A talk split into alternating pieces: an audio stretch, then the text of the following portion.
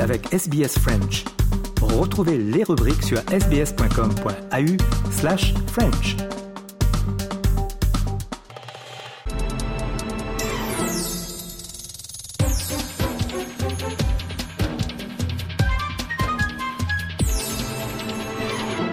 Nous sommes le 19 novembre et comme chaque samedi, c'est l'heure de notre rétrospective. Aujourd'hui, nous allons revenir en 2010. Il y a 12 ans, 12 ans déjà, la première partie du dernier opus de la saga Harry Potter sortait au cinéma.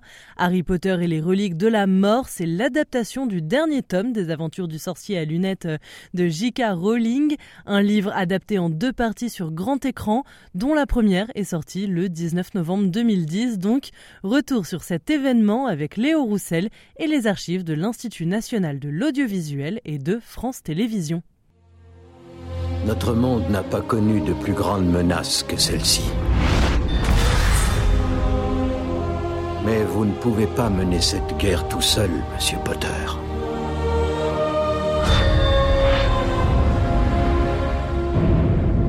Il est trop fort. En septembre 2010, c'est dans une nouvelle bande-annonce plus sombre que jamais que Warner Bros.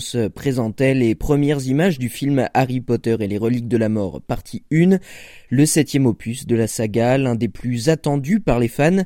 Il faut dire que le film marque un peu le début de la fin des aventures du sorcier Harry Potter et de ses amis Hermione Granger et Ron Weasley. Pourquoi euh, le début de la fin? Eh bien euh, parce que J.K. Rowling, l'autrice euh, des livres Harry Potter, a annoncé quelques années plus tôt la fin de la saga avec un septième tome. En l'occurrence, le septième film devrait être le dernier. Seulement voilà, le dénouement de la saga sur grand écran se fera lui en deux parties. Il y aura donc huit films pour sept livres. Harry Potter et les reliques de la mort, partie 1, sort le 19 novembre 2010 au Royaume-Uni et aux États-Unis, soit il y a 12 ans exactement exactement aujourd'hui. Ce septième opus euh, au cinéma présente le défi ultime d'Harry Potter et de ses amis, le tout dans un contexte particulier. Pour la première fois depuis le début de la saga, ils ne mettront pas les pieds à Poudlard, la célèbre école de magie. Définitivement euh, fini donc euh, l'ambiance scolaire qu'on pouvait retrouver dans les films précédents. Place plus que jamais à un univers sombre où les forces du mal et leur maître Lord Voldemort menacent le monde des sorciers tout autant que celui des Moldus, à savoir le monde des personnes dépourvues de tout pouvoir magique. Le film est présenté en avant-première à Londres le 11 novembre 2010 et vous allez l'entendre dans cet extrait de reportage diffusé dans le journal de 20h sur France 2. La recette de J.K. Rowling et de Warner fonctionne toujours autant 9 ans après le premier film Harry Potter à l'école des sorciers.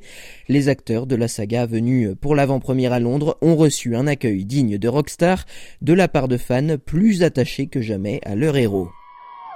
Là, c'est notre enfance, vous voyez, c'est Harry Potter. On a grandi avec, on a grandi avec les personnages. C'est la première occasion qu'on a de les voir, donc euh, forcément, euh, c'est quelque chose. Beaucoup d'émotions, beaucoup de mélange culturel. Euh, on se retrouve tous dans le bah, c'est surtout que c'est la fin de la saga, donc c'est vraiment la fin de notre enfance, si vous voulez. La sortie de cette euh, première partie, c'est évidemment euh, un événement euh, au Royaume-Uni, mais ça l'est tout autant dans les autres pays. En France aussi, une avant-première exceptionnelle est organisée, non pas à Paris, mais bien à Tours, en Indre-et-Loire. La ville avait remporté un concours organisé par la société de production Warner, distributrice des films Harry Potter, et avait accueilli un certain nombre d'acteurs de la saga.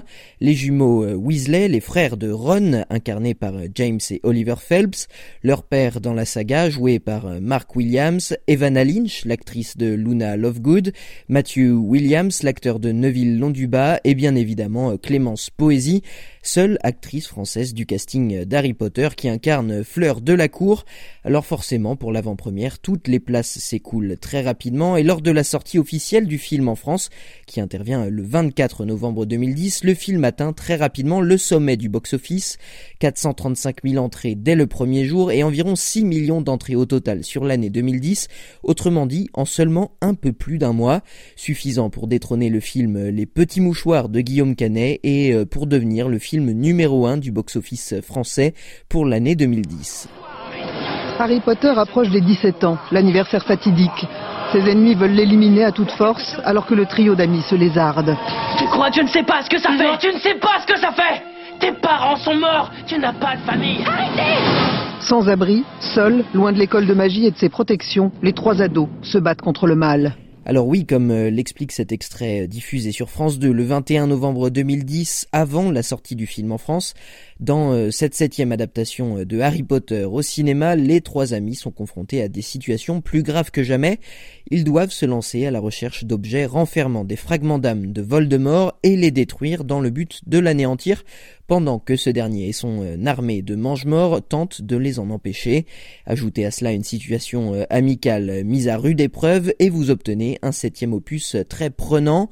Ce film euh, qui marque, on l'a dit, définitivement le passage des héros vers un monde plus sombre, plus complexe et aussi plus adulte, intervient neuf ans après la sortie du premier film Harry Potter à l'école des sorciers sorti en 2001 et comme pour les livres, les fans de la saga ont en quelque sorte grandi au fil des aventures des sorciers et notamment des acteurs euh, Daniel Radcliffe, Emma Watson et Rupert euh, Grint.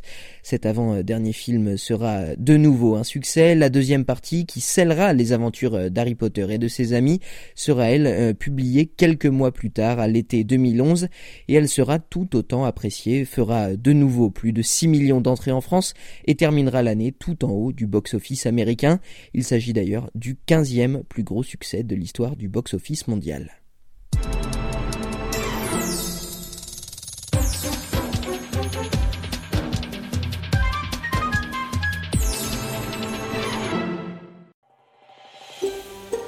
Vous voulez entendre d'autres rubriques comme celle-ci? Écoutez-les sur Apple Podcasts, Google Podcasts, Spotify ou n'importe où où vous obtenez vos podcasts.